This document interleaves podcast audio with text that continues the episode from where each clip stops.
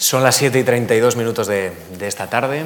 Muchísimas gracias a todos ustedes. Bienvenidos a la Fundación Juan Marc, a esta última sesión de la cuestión palpitante de este, de este curso político muy, muy, muy intenso, la verdad, en la que hemos tratado asuntos de, primer interés para, este país y, y, podríamos decir así, para Europa y para, y para el resto del mundo. Antonio San José.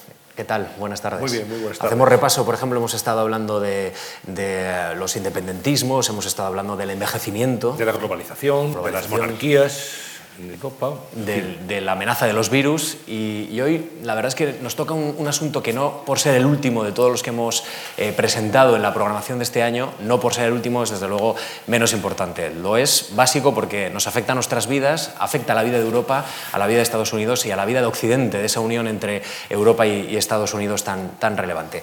Voy a presentar a nuestros invitados de primer nivel, como siempre en la, en la Fundación Juan Marc y especialmente en esta cuestión palpitante. Voy a saludar a, Óscar Fanjul. Óscar, ¿qué tal? Muy buenas tardes. Buenas tardes. Óscar Fanjul es economista, es catedrático de Teoría Económica en Excedencia, vicepresidente de, Omega Capital y de Lafarge, eh, ha sido presidente fundador y consejero delegado de Repsol, presidente de Hidroeléctrica del Cantábrico, miembro de los consejos de administración de las compañías Unilever, de la London Stock Exchange y, de Areva y consejo de Acerinox, de, Marshall y McLean Companies. Es además eh, miembro también de la Comisión Trilateral y ha sido patrono del International Financial Reporting Standards, organismo encargado de, de situar las normas contables internacionales. Eh, encantado de, que nos acompañe, señor Fanjul. Y, y, a mi izquierda está Luis Garicano. ¿Qué tal? Muy buenas tardes, Luis. Buenas tardes. Ya lo conocen ustedes bien también, catedrático de Economía y Estrategia en la London School of Economics, donde ha sido director de investigación también del Departamento de Administración, ha sido eh, catedrático eh, y, de Estrategia en la Universidad de Chicago, es profesor visitante en la Sloan School del Instituto Tecnológico de Massachusetts y en la London Business School. Ha trabajado en la Comisión de la Unión Europea, en la empresa McKinsey Company y es doctor de Economía por la Universidad de, de Chicago. Autor de artículos importantes, de libros también muy sugerentes sobre el rumbo que, que tiene nuestro país y con consejo o asesor económico de, Ciudadanos, que, esta es una de las razones por las que eh, usted está también en la última, digamos, eh, la presencia de todos los medios de comunicación. ¿no? Habrá tiempo ¿eh? para hablar un poquito al final del todo de, las elecciones y también de, su dedicación. Bueno, pues vamos a, a comenzar ya esta sesión palpitante que tiene que ver eh, con Europa, como decimos, y con, y con, Estados Unidos, ha habido dos respuestas muy diferentes a la crisis eh, financiera, a la crisis internacional, dos respuestas muy, muy diferentes. Creo que todos ustedes la, la, conocen bien, pero hemos aprovechado que tenemos a dos especialistas de primer nivel para situar conceptos que probablemente tengamos que ajustar bien y resituar bien. Tenemos por una parte un país como Estados Unidos que ha utilizado todo su margen fiscal para estimular su economía. Y tenemos, por otro lado, un país como Alemania dentro de la zona euro que ha indicado a los países del euro que las políticas fiscales no asignan bien los recursos económicos, que para esto es mejor hacer reformas y crear productividad. Señor Fanjul, ¿cómo podríamos resumir, cómo podríamos ajustar bien esta fotografía que acabamos de realizar? Bueno, yo creo que eh, para entender el distinto enfoque de americanos y, alemanes, eh, y digo alemanes más que europeos porque realmente estamos viviendo un proceso de germanización de la política económica europea, eh, es muy útil eh, ver la historia. Entonces, desde la Gran Depresión, que pasó hace mucho menos de lo que nos creemos, eh, los americanos sacaron dos lecciones claras. No dejaremos jamás que haya una crisis bancaria, no dejaremos jamás que haya un nuevo proceso de deflación, porque fueron las dos causas fundamentales de de de de la Gran Depresión. La deflación de precios eh, lo que provocó fue que todos los deudores vieran aumentada su deuda en, términos reales, no fueran capaces de pagar las deudas, perdieran valor las garantías que tenían ante los bancos, los bancos como consecuencia de ellos quebraron y la Reserva Federal permitió, vivió, vivió todo este proceso de varios periodos de quiebras bancarias sin ningún tipo de intervención. Eh, los alemanes, por el contrario, mm, eh, siguen convencidos de que eh, la subida de Hitler al poder no se debió a la Gran Depresión del año 31, donde vivieron el mismo proceso de quiebras bancarias, deflación, paros de cerca del 30%, sino siguen todavía en su psique pensando que el origen está en, la hiperinflación del año 21-22. Y eso se ha repetido así desde entonces. Eh, la solución americana eh, fue fundamentalmente sanear los bancos, eh, salir del patrono de evaluar y llevar a cabo una política monetaria muy expansiva. A diferencia de lo que se dice, fue así como se salió de la crisis de la Gran Depresión y no a través de la política fiscal expansiva, por una sencilla razón, porque el Estado era muy pequeño. Por mucho que gastara, aunque gastara tres veces más, eh, no era capaz de hacer tirar a, la economía.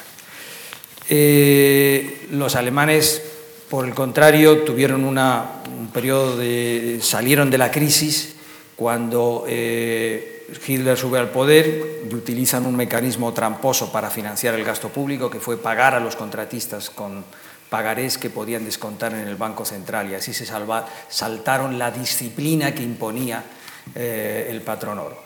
Y lo que ha ocurrido ahora es algo semejante. Los americanos, eh, en cuanto estalla la crisis en su fase más aguda en el año 2008, gastan inmediatamente un 7% de su PIB en sanear los bancos. Hacen un stress test y sanean los bancos. Lo mismo que había hecho Roosevelt.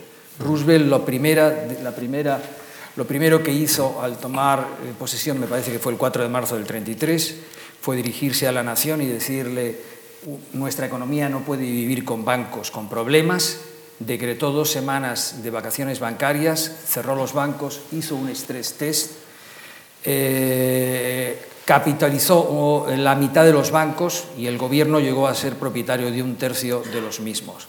Los bancos se sanearon y eso permitió recuperar el mecanismo de crédito. Nosotros en Europa las lecciones que hemos sacado han sido muy distintas y como como he sabido, hemos hecho un montón de stress tests, pues probablemente porque no han sido lo suficientemente rigurosos. Hemos sido muchísimo más prudentes saneando eh, los bancos. Y, eh, como usted ha dicho, eh, la posición alemana es ni la política monetaria ni la política fiscal produce la recuperación, sino solamente la mejora en el proceso de asignación de recursos y las reformas estructurales de lo que podremos hablar. Comparto, comparto el análisis que, ha hecho Oscar. Yo diría que eh, añado un, elemento histórico que yo creo que es interesante también pensar en él, que es, eh, que es 10 años, 15 años más tarde de la historia que, nos está contando Oscar, que es al final del nazismo, cuando el nazismo cae, era una economía de capitalismo de Estado, era un sistema muy, con, mucho, con mucha intervención del Estado, obviamente con la producción de maquinaria eh, de armamentística, etcétera y las personas que repensaron cómo reconstruir Alemania, eh, la filosofía se llama Ordnung, ¿no? es la filosofía del, Estado social liberal eh, alemán, eh, son personas que pensaron que lo que se trataba es de había que liberalizar la economía, tenía que tener un papel muy importante el, el sector privado y a la vez había que tener un sistema en el que hubiera unos árbitros independientes, que fueran el Banco Central independiente, el Bundesbank, la Comisión, la la Comisión de la Competencia de, contra los carteles, la Comisión de Mercado, Nacional de Mercado de Valores, que fueran independientes, que aseguraran que el sistema, digamos, funcionara de la mejor manera posible y, por lo demás, dejar que el mercado hiciera su trabajo y luego poner una red de seguridad para que nadie se hundiera.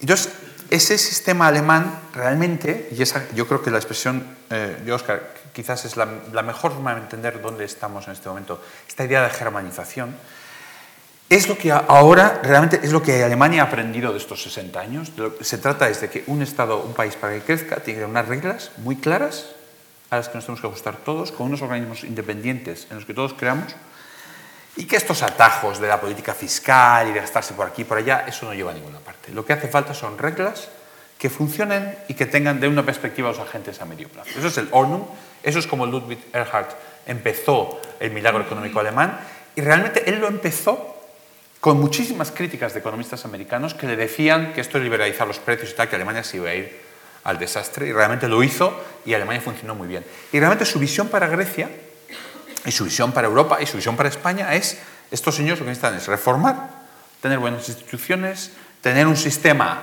de mercado que funcione y olvidarse de los atajos de empezarse a gastar lo que no tienen.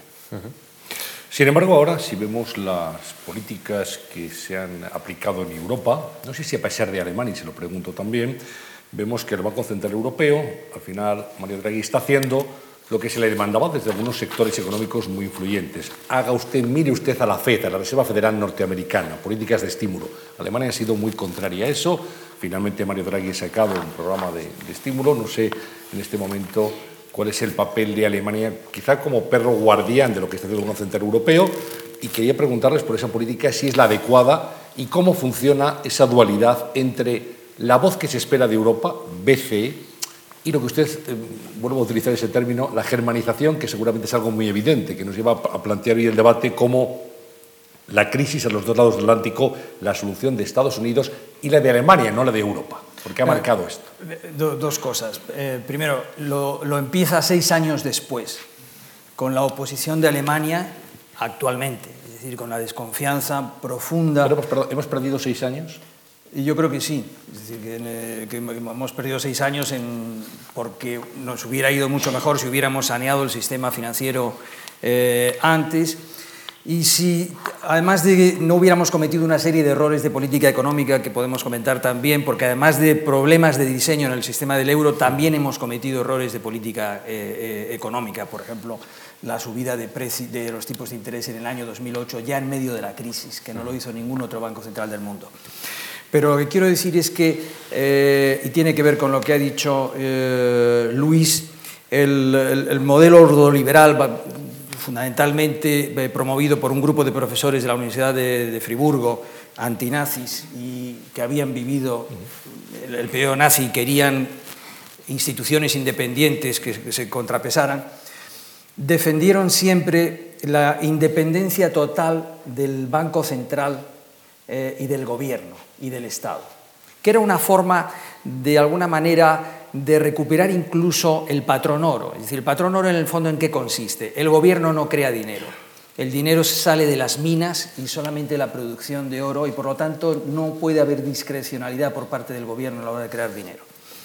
La posición del Banco de la Fed eh, en el año 2008 fue decirle al gobierno americano, si hay que reducir el déficit, tiene que hacerlo lentamente yo voy a colaborar con usted, lo voy a financiar mientras lo reduce lentamente para salir más rápidamente de la crisis y eh, porque para mí colaborar con el gobierno no es perder independencia. La independencia existe cuando se sabe decir no. Eh, igual que los gobiernos colaboran entre sí y por eso no, no son menos independientes. La posición del gobierno alemán es la contraria tiene que haber total independencia e incluso ausencia de colaboración entre el Gobierno y el Banco Central Europeo. Esto es lo que explica el retraso y la debilidad en la implementación de nuestra eh, eh, política eh, monetaria. Claro, mm, esto este tipo de principio en Alemania es algo muy popular porque el éxito que tuvieron como país en su recuperación lo achacan en gran medida al Bundestag. Jacques Delors decía, no todos los alemanes creen en Dios, pero todos creen en el, Bunde, perdón, el Bundestag, el Bundesbank. El Bundesbank. Bundesbank. Y entonces, en ese sentido, hay una diferencia enorme entre la eh, ejecución de la política monetaria y el papel del Banco Central y la colaboración Banco Central-Gobierno, en el caso americano, o en el caso inglés, que ha sido parecido, y en el caso eh, europeo.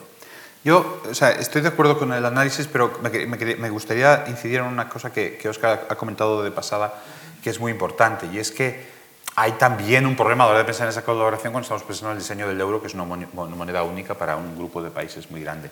Europa, Estados Unidos ha tenido una sola recesión que ha sido más profunda que la europea en ese momento. Fue la primera, vino la crisis financiera, ellos tiraron. Estados Unidos tiene ese sistema de de checks and balances, de contrapoderes, que parece que nunca pueden hacer nada, que el gobierno está paralizado, pero cuando pasa algo, ¡paf!, ¿no? entran y hacen de todo. ¿no?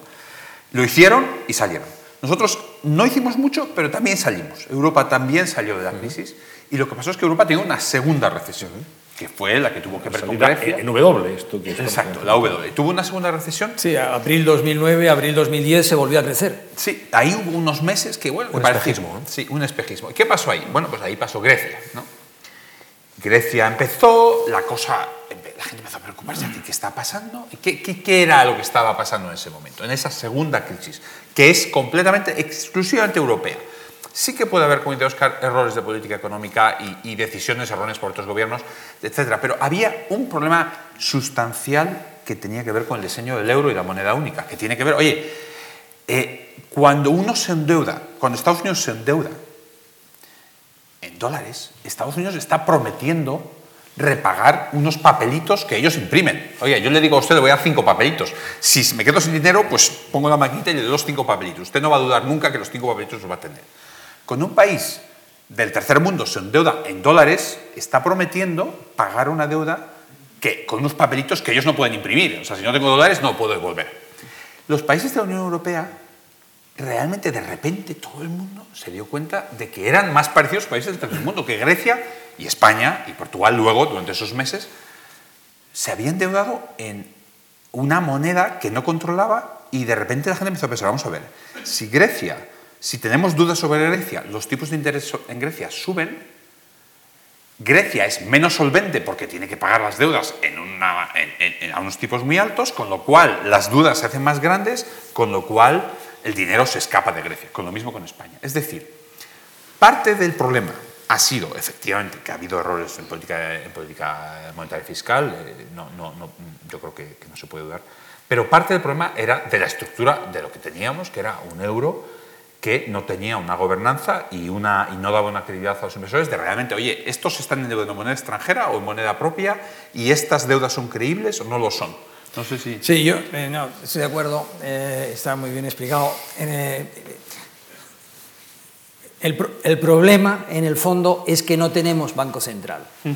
Es decir, los bancos centrales fueron creados para resolver crisis bancarias. La Reserva Federal Americana se creó en el año 1913. No, antes de 1913 no había banco central en Estados Unidos. Lo que pasa es que el país vivía prácticamente una crisis bancaria cada década. Y la última, la de 1907, que es la que eh, incita ya a la creación de la Reserva Federal, se resolvió en la librería de John Pierpont Morgan, es decir, eh, y tuvo que llamar ahí a un grupo de banqueros amigos y poner el dinero para resolver eh, la crisis. Nosotros no hemos tenido una, un banco central en este sentido, res, capaz de resolver una crisis bancaria. La unión bancaria que ahora está en construcción precisamente pretende superar este tipo de inconveniente. De ahí las diferencias que hubo entre la crisis bancaria que tuvimos a principios de los años 80, finales de los 70, que fue la, probablemente la más importante que eh, en el siglo XX, después de las americanas y alemanas de la Gran Depresión, donde el Banco Central podía imprimir dinero, capitalizar los bancos y resolver los eh, problemas. Es la ausencia de un banco central como la Reserva Federal o el Banco de Inglaterra o el Banco de Japón lo que explica precisamente el, este tipo de problemas. Eh, eh, estamos siendo muy didácticos esta tarde aquí en la Fundación Marc y vamos a seguir intentándolo eh, ser. Es una cuestión muy, muy práctica. Si estamos evaluando diferentes recetas, vamos a ver qué resultados están dando esas recetas. Yo les pregunto cómo es la recuperación norteamericana, cuánto de sólida es, de, de, de, proyección estable y duradera, y cómo es la proyección y también la estabilidad de la recuperación europea y española que estamos viviendo ahora mismo, porque efectivamente la situación no es igual que en 2010. Óscar o Luis. Luis mismo, Óscar. Bueno, yo creo que los, Estados Unidos hace ya algún tiempo que dejó la, la, eh, la crisis y recuperó el nivel del 2007-2008. Nosotros estamos aproximadamente, en el caso de España, aproximadamente cinco puntos eh, por debajo y Europa todavía no ha recuperado el, el, el nivel de la, de la precrisis. Eh, a veces hablamos de las cifras de este tipo, ¿no? caídas del 7%, del 5% respecto al año 2007-2008, pero lo que eh, es realmente importante y lo que tiene sentido eh, en este caso es comparar cómo estaríamos si hubiéramos seguido la senda de crecimiento secular, supongamos, uh -huh. creciendo al 2%, que no es una cifra espectacularmente alta. El último mm, ciclo económico español, 1995-2007, se creció al, al 3,5%. Eh, pues estaríamos, eh, y no hubiéramos tenido esta caída, estaríamos aproximadamente un 25, más de un 25%, con un PIB más de un 25% superior al que ahora tenemos. Esto nos hace entender un poco a veces el grado de frustración de la gente respecto al fallo que ha habido en sus expectativas, es decir, cómo veíamos el mundo para, en los diez próximos años siguientes y cómo ha acabado siendo y explica en, muchos, en, gran medida muchos de los problemas políticos y sociales que estamos viviendo en Europa, hemos vivido en España. Y explica, si me permite por acabar esto, una de las mm, eh, características eh, diferenciales entre Estados Unidos y Alemania. La prioridad americana es resolver los problemas a corto plazo y haremos lo que sea necesario eh, para ello. Cuando quebró Lehman, mm, una de las cosas que alegaron es que no podían intervenir para salvar una institución como Lehman porque no estaba considerado un banco, pero cuando vieron que lo que se había organizado saltaron cualquier tipo de regulación y de ley y salvaron, el domingo quebró Lehman, el lunes salvaron a IG. Eh, la posición alemana, por el contrario, es una posición eh, muy distinta, en el sentido de hemos cometido excesos, hemos gastado demasiado, hemos invertido mal, hemos consumido demasiado, tenemos que reajustarnos y eso lleva tiempo, las crisis hay que pasarlas y vivirlas y de alguna forma hay un componente, y creo que era Mario Monti que hablaba, ¿no? es decir, cómo eh, los alemanes concebían, los alemanes donde prácticamente no hay economistas keynesianos. Solo conozco uno no muy conocido en todo eh, Alemania y hace poco Wolfgang Munchau en el, Financial Times decía los economistas alemanes no han leído a Keynes y los que lo han leído no lo han entendido. Entonces, eh, eh muchas veces conciben, así como Keynes creía que el economista debía ser como un dentista hábil, un tecnólogo de resolviendo problemas, ellos lo conciben un poco en términos de filosofía moral. Es decir, hay que expiar eh, para eh, conseguir la recuperación y eso lleva tiempo. Yo, no, sería, yo no sería tan crítico con... con, eh, estoy de acuerdo en, en, la ignorancia de, o, la, o la falta de, asimilación de, de Keynes. O, quizás para los que son economistas en esta audiencia, que serán la minoría, saben que ha habido siempre esta, esta discusión, que la hubo en los años 40 entre Keynes y Hayek. ¿no? y Keynes, eh, mm, con su foco más en el corto plazo, es el enfoque un poco de Inglaterra y de Estados Unidos en este momento, que es, bueno, vamos a usar políticas de demanda y vamos a, vamos a resolver este problema. Y el enfoque de Hayek, el enfoque de Hayek, a mí me gusta mucho muchas cosas de, de su enfoque, es básicamente reconozcamos nuestra ignorancia. ¿Por qué el mercado funciona? El mercado funciona porque hay muchas necesidades que se satisfacen sin que ningún planificador ni ninguna conciencia mayor entienda cómo esas necesidades se satisfagan. Se Bueno, pues alguien sabe que necesita pan y hay una persona, eh, hay una persona que sabe cómo hacer pan y los dos se encuentran e intercambian. Y se producen unos ajustes en la economía que, que, uno en realidad no entiende y que el planificador tiene que andarse con cuidado. ¿no? El dentista debería andarse con cuidado y no meterse demasiado en la boca porque no sabe lo que hay ahí dentro, digamos, por, por hacer una analogía. Entonces, la posición alemana en ese sentido tiene esta, esta perspectiva hayekiana es, oye, mm, vamos, a, vamos a construir, vamos a tener estas reglas y vamos a asegurarnos. yo no lo veo tanto en estos términos morales de expiación, yo lo veo más en términos de eh, tenemos que tener un sistema en el que los agentes privados puedan hacer lo que ellos elijan dentro de las reglas que vamos a mantener a rajatabla. No es que va a hacer, no va a ser la ley de la selva, van a ser unas reglas que vamos a mantener a rajatabla pero dentro de esas reglas vamos a dejarles y vamos a intentar no cambiar estas expectativas. Y por eso, efectivamente, el patrón oro les gusta y, en el fondo, el euro, desde esa perspectiva, es un nuevo patrón oro, es un es terreno de juego en el que nos vamos a desenvolver todos de forma igual y vamos a dejar que la gente, que la gente funcione dentro de él. Entonces, eh, eh, la realidad, como siempre, yo creo que está entre las dos cosas. ¿no? O sea, Grecia hubiera necesitado a lo mejor un recorte, no, a lo seguro, un recorte del gasto mucho más moderado y mucho más a largo plazo, pero me parece indudable, esto sería Keynes y sería la posición americana, pero me parece indudable que Grecia, y cuando digo Grecia podría estar diciendo España, lo digo, también tiene un problema, unos problemas económicos estructurales gravísimos, una economía con instituciones débiles, con abuso de poder de, algunos agentes en el mercado, con reglas de todo tipo que no funcionan.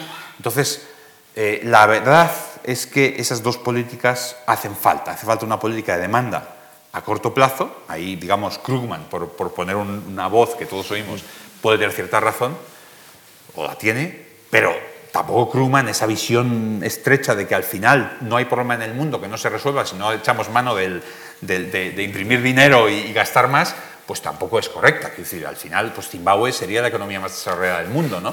Y no, no lo es, porque nadie, se ha, nadie ha imprimido tanto dinero como Zimbabue. Entonces, mm, creo que hay, hay problemas estructurales que también requieren esa solución y que no es necesario tener una posición moral al respecto para reconocer que la economía grecia, griega perdón, y la economía española, la economía portuguesa y la italiana tienen problemas graves estructurales que requieren soluciones mm, que no son simplemente, oye, vamos a gastarnos más dinero.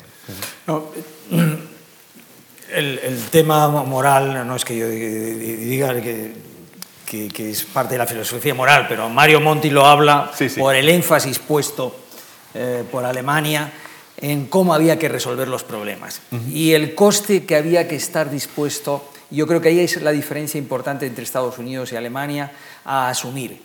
Cuando Estados Unidos tuvo un problema en México en el año 95, eh, lo resolvió inmediatamente, es decir, poniendo 50 mil millones de dólares. Yo no tengo eh, al lado de mi frontera eh, un problema y lo resolvió a, corto plazo.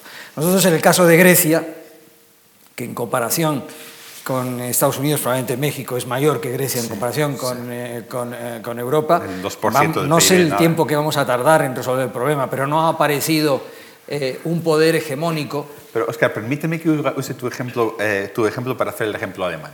Mucha gente piensa, y yo creo que con cierta razón, que el rescate de México, el rescate de Indonesia, el rescate de México del año de antes, Citibank, es que no ha habido crisis en la que no lo hayan rescatado.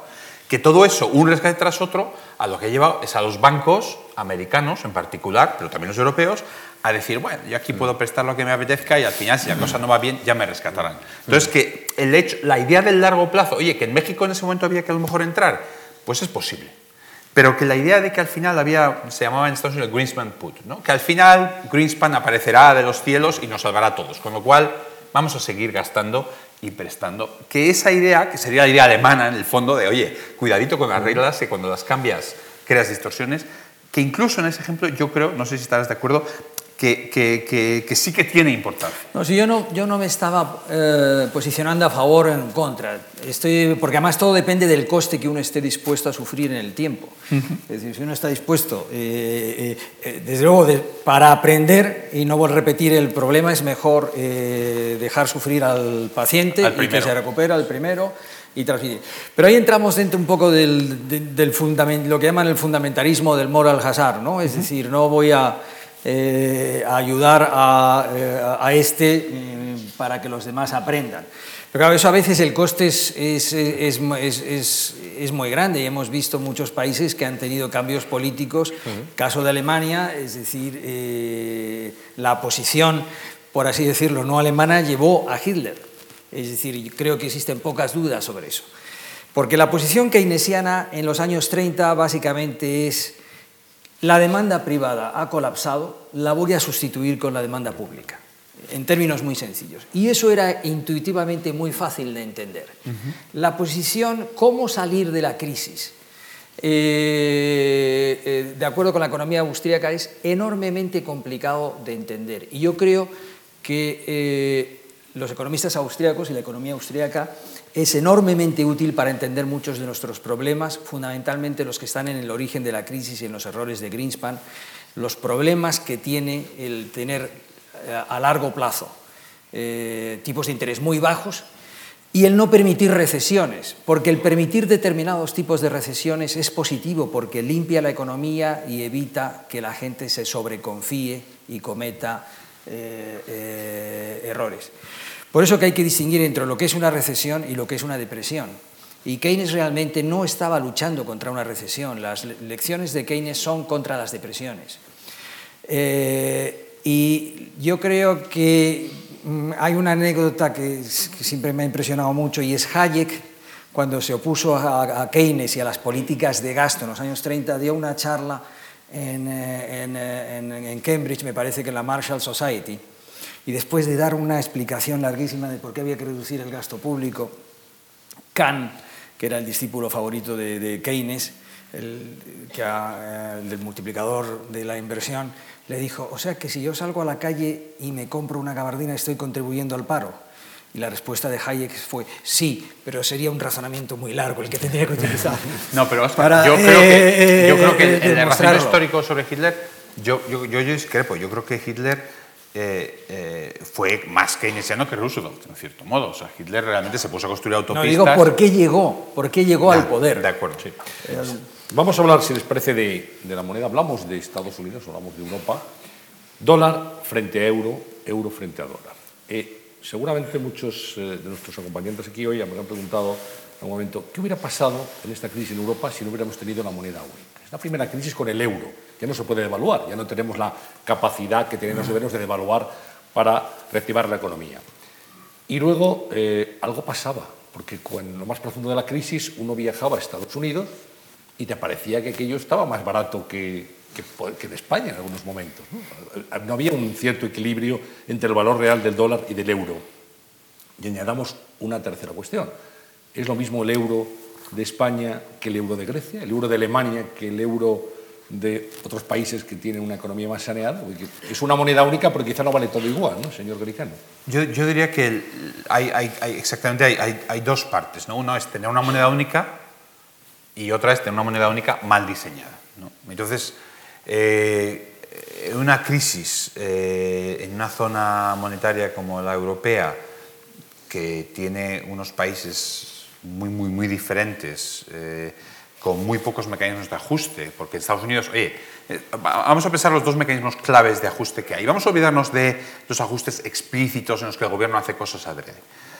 Si hay una crisis bancaria en Arizona, que la ha habido, con toda la crisis, tuvieron la misma burbuja que nosotros, en Phoenix subieron los precios muchísimo, cayeron los precios de las casas después de la crisis del 80%, hay dos mecanismos de ajuste automáticos que van a ayudar a que las cosas se resuelvan. Uno, la seguridad social. La seguridad social en Estados Unidos, el seguro de desempleo, no lo paga Arizona, lo paga el gobierno federal. Entonces, si hay mucho paro en Arizona, eh, Arizona no se hunde. Vienen cheques de Washington a la gente que está en el paro. Segundo, la unión bancaria y la moneda única americana y la Reserva Federal, que quiere decir, bueno, y el, sistema de garantía de depósitos, el Federal Deposit Insurance Corporation, que quiere decir que los bancos de Arizona que se hundan van a ser rescatados por el conjunto del sistema bancario y, al final de la Reserva Federal de los Estados Unidos. En España, si tenemos una crisis bancaria y un problema de crisis como la que hemos tenido, el paro nos lo comemos nosotros, el ajuste aquí ha sido, pues ha subido el gasto de desempleo de 12, 14 mil millones a 30 y pico mil millones durante la crisis y no ha habido nadie que nos haya dicho, oye, estos 30 mil millones, la mitad los pagamos desde Frankfurt, no, solo lo hemos pagado nosotros. Y segundo, eh, la crisis bancaria te la comes tú. O sea, al final, si hay que rescatar un banco, no hay un sistema de ajuste en la zona única. Entonces, tienes una unión monetaria entre países muy heterogéneos y con los mecanismos de ajuste clave que hacen que las uniones monetarias funcionen, que son, por un lado, las políticas estas de que estamos hablando automáticas y por otro lado, la movilidad de la gente, que oye, que si en Arizona la cosa está muy mal, se van a California, que está a la vuelta de la esquina. Claro, aquí nadie se va a ir a Alemania. Bueno, se van algunos, nos hemos ido a algunos otros sitios, pero es la excepción.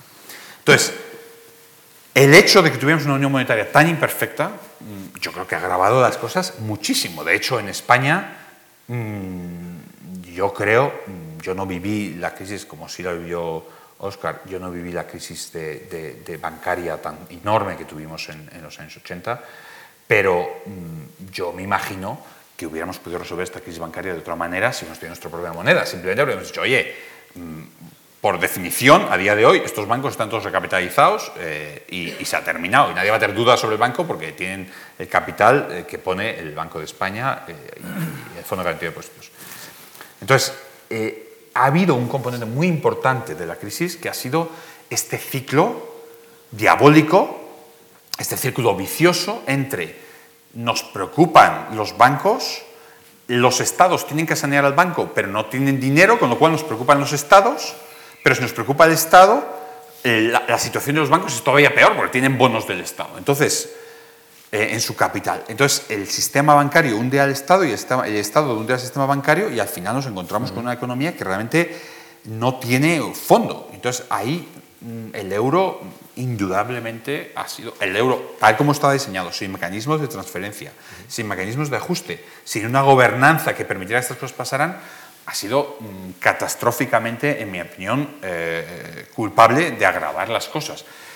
Eh, eh, por otro lado, pues es un mecanismo que nos hemos inventado y que ya está ahí y que, oye, mm, nadie quiere quitarlo. Quiero decir, el euro está y es, lo que pasa es lo que tenemos que hacer es, como decía Oscar, estamos tratando de construir una unión bancaria que está muy lejos, la unión bancaria que hemos construido hasta ahora, muy lejos de tener los mecanismos que harían falta.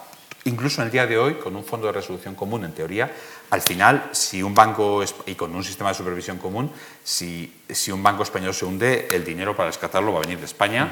Nos pueden prestar, pero nadie nos va a rescatar el banco de fuera. Pero cuando estas instituciones estén en marcha, tendremos el segundo tema, que es, vale, ¿y si el euro estuviera bien diseñado?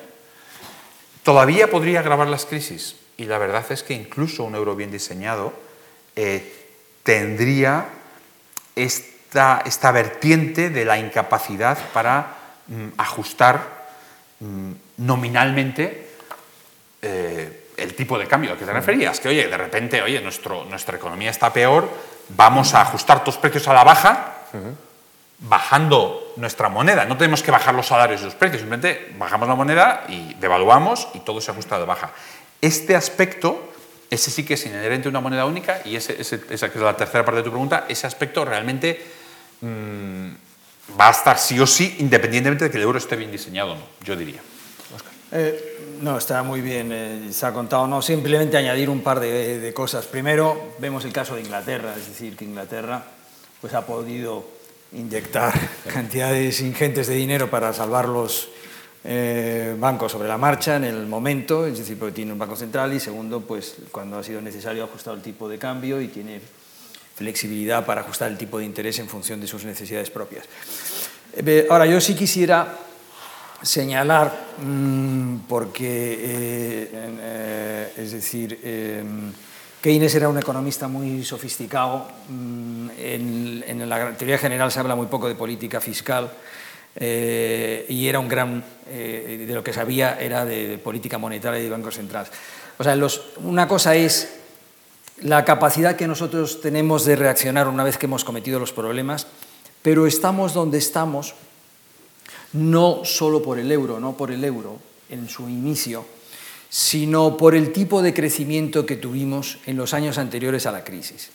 Es decir, en el año 95-2007 eh, crecimos al 3,5% frente a Europa, que me parece que crecía al 2,2%. Eh, Esto está contado en el trabajo este, no me acuerdo cómo se llama, un economista del Banco de España. De, sí, García Santana y Enrique... Sí. Eh, pero nuestra productividad cayó a una tasa anual del menos 0,7%. Es decir, crecimos porque acumulamos recursos productivos, pero no porque fuéramos más eficaces. Eh, y por lo tanto, eh, el origen real de nuestros problemas es que hemos invertido mucho y mal.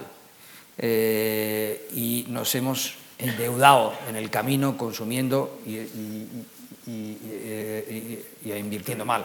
Pero si hubiéramos invertido bien, no tendríamos problemas para eh, pagar eh, la, la, deuda. Y esto sí que es una interpretación muy eh, hayekiana, alemana o liberal. Sí, iba, el yo, problema... iba yo decir que estamos al final totalmente de acuerdo.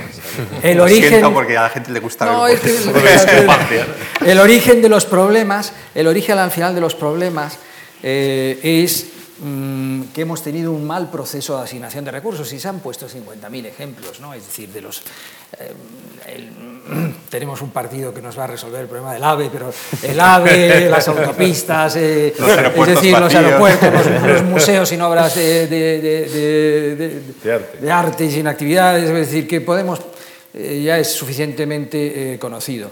Y una gran parte de lo que ha pasado en los países eh, periféricos ha sido eh, este tema, es decir, que eh, la unión monetaria que se, pretendía con la creación del euro funcionó en el sentido de mandar el capital de los sitios donde había mucho capital a los sitios donde había poco. Y en ese sentido fue un éxito, ¿no? base de flujos de Alemania hacia la periferia. El problema es que la periferia, desgraciadamente, los utilizó mal. Y aquí viene la discrepancia que a lo mejor podemos tener, es decir, lo, lo resolvemos esto como sea rápidamente y luego ya veremos si cambiamos la regulación o simultáneamente para evitar el futuro o verdaderamente eh, nos tiramos una generación, bueno, una generación, es decir, dentro de poco harán 10 años que eh, resolviendo eh, el problema y quedándonos vacunados como se quedaron los alemanes con la inflación. Sí, yo creo que hay un... Vamos a ver, completo, comparto completamente el análisis estructural de lo que nos pasó todos esos años, ¿no? que realmente mm, si uno piensa, ¿qué quiere decir que un país está endeudado con el extranjero? Necesita, tiene esta, esta vulnerabilidad. Quiere decir que ha tenido una necesidad de financiación muy alta porque ha tenido un déficit por cuenta corriente año tras año, ¿no? déficits enormes. ¿Qué quiere decir? Pues básicamente que el resto del mundo nos está prestando dinero para hacer cosas con ese dinero. ¿Nosotros qué cosas estábamos haciendo con ese dinero? Bueno, pues si uno miraba los balances del Banco del Sistema Financiero Español en su conjunto agregados en ese momento, en el año 2007, pues construir casas, obra pública, etcétera, etcétera. Bueno, España ha recibido mucho dinero, lo ha gastado en ladrillos, básicamente, en gran parte. Las personas individuales con sus casas y las personas jurídicas, empresas con eh, obra pública, etc. Y las administraciones públicas. Entonces, que en ese momento en el que ahora tienes que, tienes que devolver este dinero, pues te acuerdas con que tienes un endeudamiento enorme y realmente los recursos los has asignado. Y si hubieras invertido todo este dinero que te has endeudado en cosas súper productivas, no pasaría nada. Yo te presto dinero a ti, tú lo inviertes en una fábrica que da dinero, pues con eso me lo devuelvo. Pero si te has endeudado en cosas que no van a dar nada, pues unos ladrillos están ahí vacíos, una ciudad de cultura, una ciudad de las artes, no sé qué, todas estas cosas nos han ocurrido. ¿no? El otro día contaban, estábamos en una presentación del libro, contaban la plaza de toros de no sé qué pueblo, Jaramilla de la no sé qué, en la montaña, pero no, me acuerdo del nombre del pueblo ahora mismo, que es como un, un platillo volante, ¿no? y lo, se ve desde la, desde la, Sierra de Madrid, y que a se ve desde la, Luna, no lo sé, pero realmente es un platillo volante precioso. ¿no? Tres corridas al año. Pues este es el tipo de cosas del que estamos hablando, eh, Oscar y yo. Entonces, por, por, completar la nota que ha hecho Oscar. Oye, entonces, ahora que pasa esto, ¿qué hacemos? ¿Les dejamos estos tíos en buen asco? Hombre, no. El acuerdo entre Grecia y Europa, en el fondo, que reconcilia Hayek y Keynes y que reconcilia el corto y largo plazo, es obvio. Es obvio. O sea, si Siriza le dice hoy a la canciller alemana, señores, estamos dispuestos a aceptar buenas reglas presupuestos a largo plazo que estén equilibrados, que, el keynesianismo no, no consiste en gastarse siempre más de lo que tienes, consiste en hacer una inyección en un momento dado. Presupuestos a largo plazo equilibrados, que quiere decir un sistema de pensiones diferente que el que tienen, que eso es que se niegan a reconocer. Todas estas cosas vamos a aceptar, pero a cambio ustedes nos van a dejar que tengamos un déficit del Estado, un superávit, perdón, porque tiene un superávit estructural, un superávit primario, más pequeño del que nos están exigiendo. De 3,5 puntos, 1 o 0,5. Pues yo sinceramente creo que Europa y la canciller alemana y el resto de Europa diría de acuerdo. Es decir, vamos a hacer un intercambio de las reglas que les interesan a los alemanes por la financiación a corto plazo que le interesa a cualquiera que esté preocupado por la economía griega. Pero es que realmente el gobierno griego ni en, en ningún momento realmente yo creo que está proponiendo o ha propuesto un intercambio de ese tipo. Eh, sí. No, en, en, en, ese, en, el sentido que estabas de, por completar, en el caso español, eh, nosotros tenemos un problema de deuda pública y privada. Y verdaderamente podemos mm, considerar que la economía tiene tres sectores, el exterior, el privado y el público. Si el público y el privado tienen que desendeudarse, mm, es pagándole al tercero. Eh, y nosotros necesitamos generar un superávit en nuestras, eh, por cuenta corriente para pagar las deudas que tenemos y es la única manera de desendeudarse. Estoy hablando de aritmética contable nada más. Es decir, si yo me quiero desendeudar y solamente existimos él y yo es porque le devuelvo la deuda. Entonces, el problema que, eh, uno de los problemas que hemos tenido y que seguimos teniendo es que precisamente en este periodo de rápido crecimiento y mala inversión hemos desarrollado mucho el sector de bienes no comercializables internacionalmente. Uh -huh. El caso claro es el tema de la construcción uh -huh. y el de, de muchos servicios que no son comercializables internacionalmente. Entonces lo que necesita, y eso lleva años hacer la economía, es un reajuste sectorial que pase de tener mm, menos eh, proporción de, ser, de, de, bienes y servicios no comercializables internacionalmente a más para poder comenzar a generar los superávits ex exteriores eh, con los que tenemos un gran problema, porque es verdad que en los últimos años hemos mejorado sustancialmente la balanza por cuenta corriente, pero ha sido en gran medida por el colapso de la demanda interna. En cuanto hemos empezado a crecer, las cosas han empezado a empeorar, como hemos visto en los últimos eh, trimestres.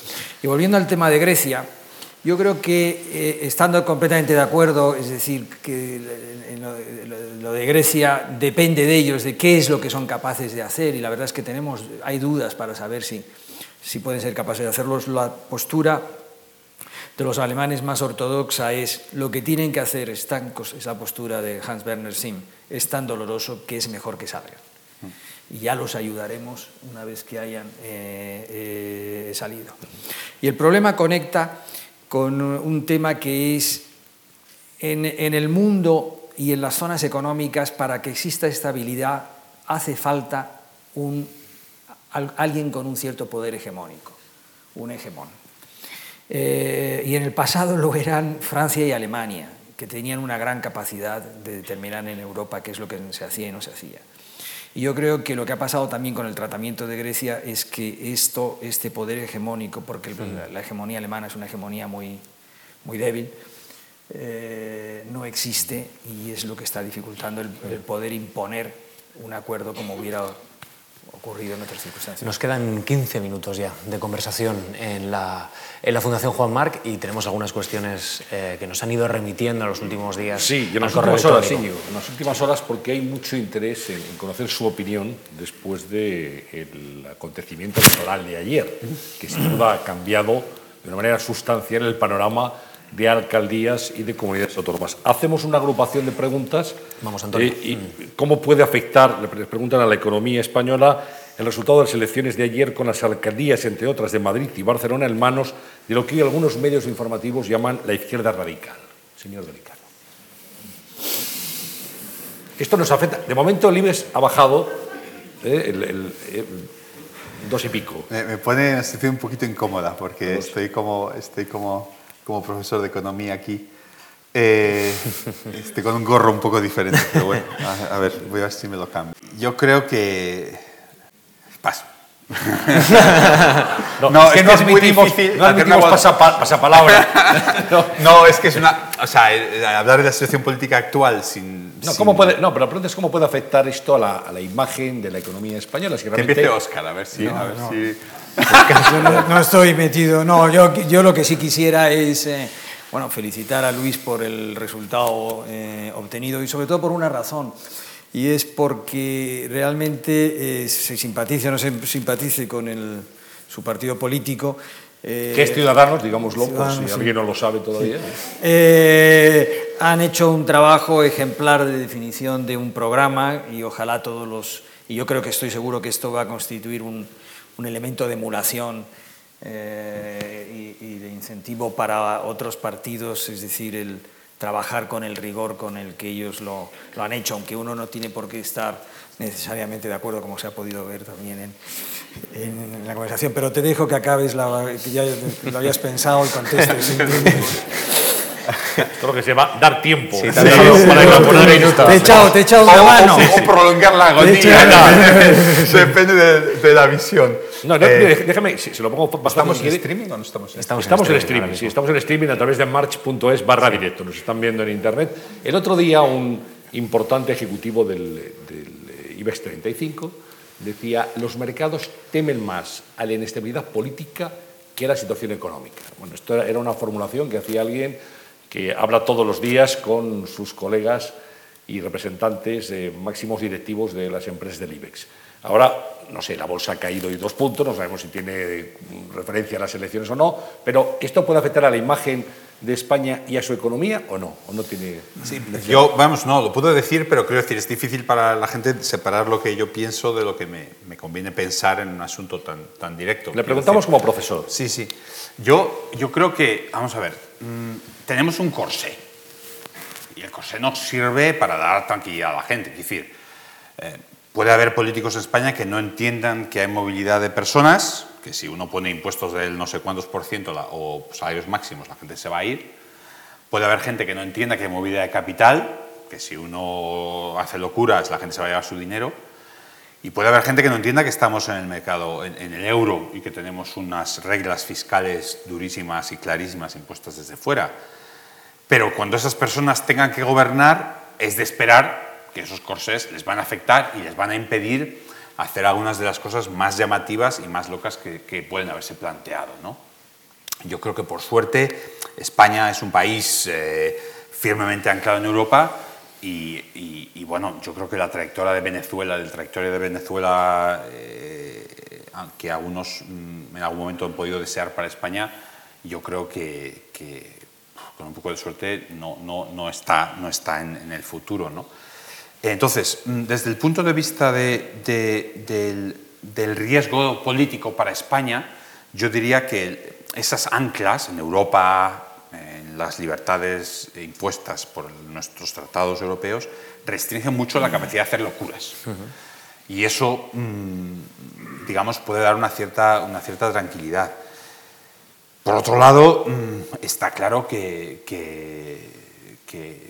son, son, opciones ideológicas con, con algunos componentes mm, que rechazan básicamente el consenso europeo eh, sobre el que está construido nuestro sistema de la posguerra, que es un consenso, básicamente el consenso del Ordnung, el consenso de Erhard, de, la socialdemocracia y el liberalismo europeo, que es vamos a un contrato social en el que nos vamos a ocupar de la gente que está desprotegida y vamos a tener una red de seguridad, pero vamos a tener una economía de mercado que funcione con libertad absoluta. Y cuando, cuando algunas personas dicen, oye, pues Dinamarca nos gusta y tal, y yo siempre pienso, oye, espera, Dinamarca, que es una cosa que yo siempre he defendido, es el cuarto país del mundo en libertad económica. Son economías, Holanda, Dinamarca, Suecia y tal, que del norte de Europa, son economías con una libertad económica muy clara.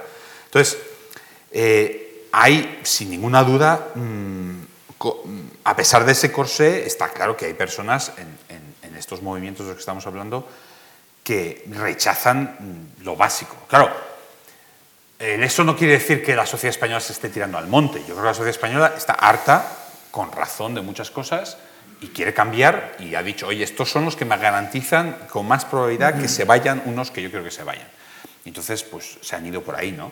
Pero nosotros estamos intentando, y ahora sí me pongo claramente el, gorro, el gorro que me, que, me, que, me, sugiere la pregunta, nosotros desde Ciudadanos estamos intentando decirle a la gente, oye, podemos hacer un cambio eh, consiste, o un cambio profundo y serio, consistente con nuestro anclaje profundo en Europa. Y se, trata de un cambio en el que nosotros, nuestro punto de partida es que no hay nada que inventar. No hay nada que inventar. Vamos a hacer un cambio en el que vamos a estar pensando en cómo se hace esto en otros países y cómo nos acercamos a lo que hacen en otros países. Cómo se hace esto en Alemania, cómo se hace esto en Dinamarca, cómo se hace esto en Inglaterra y qué país nos gusta más como modelo y vamos a intentar acercarnos lo más posible a esos modelos con las peculiaridades nuestras. Entonces, nuestra, nuestra, nuestra oferta y nuestro, nuestro esfuerzo es decir, oye, vamos a hacer las cosas bien pensadas, con máximo cuidado, con máxima eh, transparencia y como, como ha hecho Oscar y te agradezco el, el, comentario positivo, hemos hecho el programa calculando las cosas eh, en dinero y tal, y me decía un economista, hombre, es que decís las cosas con tanta precisión que luego se entran, los otros no dicen nada de qué tipo de IVA y tal, digo, ya, pero es que nosotros lo tenemos que decir porque nuestro, nuestra oferta es precisamente que sí que lo decimos. Tenemos tiempo creo que para una cuestión más, Antonio. Sí. Una cuestión que hace referencia a lo que ha hecho España en esta crisis, lo plantea usted, señor Fujol, si ha hecho en nuestro país los deberes que tenía que hacer o que había otra solución para salir de la crisis. Bueno, Entiendo que deberes equivale a reformas estructurales. Sí. Vamos a ver, yo creo que eh, siempre uno tiene la sensación de hacer menos reformas de las que son necesarias, es decir, eh, y, siempre hay reformas para hacer, particularmente en un país como el nuestro, que en términos de, renta per cápita, ranking de los países europeos, pues no estamos entre los primeros, aunque en algún momento nos creyéramos que íbamos a pasar a Alemania. Eh, tiempos aquellos. Tiempos aquellos, sí. Estábamos en la Champions. Sí, estábamos, sí. Eh, artículo de expansión. Nuestro sistema financiero era el más sólido del mundo. Esto lo que mm, creo es que eh, tenemos que hacer muchas reformas todavía. Y volviendo al tema de Alemania, el, el, problema y la diferencia nuestra, eh, cuando lo comparamos con, eh, cuando lo comparamos con, Estados Unidos, la diferencia probablemente es la rapidez de reacción eh, que la, los, la, sociedad americana tiene ante muchos problemas. A mí siempre me gusta mencionar el caso de cómo Enron quebró en septiembre y en marzo estaba aprobada la ley Sarban-Oxley para lidiar con todos los problemas en seis meses. Es verdad que esa velocidad muchas veces provoca sobrereacción y muchos errores, es decir, que tiene también muchos inconvenientes. Pero si nos miramos en el caso alemán, que llevaron a cabo la reunificación y luego las reformas del 2003, la reforma Hartz, que es lo que los ha colocado eh, como potencia imbatible en este momento, la, mayor diferencia es que el grado de cohesión social suyo es muchísimo mayor, no tiene nada que ver con el nuestro. Y es mucho más fácil hacer reformas estructurales con mayor cohesión social, eh, como ellos eh, lo han hecho. Entonces, en este sentido, nosotros por delante tenemos eh, que hacer todavía una serie importante de, de reformas en el campo económico, y por mencionar, pero en, en otras áreas, y eh, ojalá que tuviéramos o deberíamos ver el modelo Hombre, alemán de cohesión. Estoy, estoy, muy de acuerdo con eso. Creo que, que eh, en España con las reformas estructurales a mucha gente le suena a que ya vamos a pagar, los, vamos a pagar siempre los mismos. ¿no? Y creo que es crucial eh, si vamos a tratar de reformar nuestra economía y sobre todo reformar nuestras instituciones, nuestra administración de justicia, nuestros reguladores, que bueno, pues tenemos este problema de que los partidos colonizan todas las instituciones, desde la televisión hasta la judicatura. Si tratamos de reformar todo eso y de hacer todas estas reformas estructurales, es muy importante que la gente vea que esto no es contra nadie, sino en su favor, ¿no? que los ciudadanos van a seguir ganando de esto. En ese sentido, yo creo que eh, cualquier propuesta política que, que, se plantee tiene que partir de, oye, ¿cómo vamos a asegurar que la gente que está mm, sufriendo más va a mejorar? Y creo que nosotros vamos en ese sentido eh, eso es una, es una prioridad absoluta. Bueno, pues en este punto cumplimos una hora de conversación en la Fundación Juan Marc. Luis Garicano, Oscar Fanjul, ha sido un placer escucharles. Gracias por su análisis, muy esclarecedor, desde luego. Muchas gracias. en todo Espero caso, que haya sido. Antonio San José, compañero, gracias. Gracias, gracias a ti también, Íñigo. Y habrá que decirle, señor Garicano, aquello de enhorabuena a los premiados. Enhorabuena a los premiados, efectivamente. Gracias, Antonio, y gracias, Íñigo. Ha sido un placer. Gracias, a, a, todos ustedes y gracias a la Fundación Juan Marc. gracias.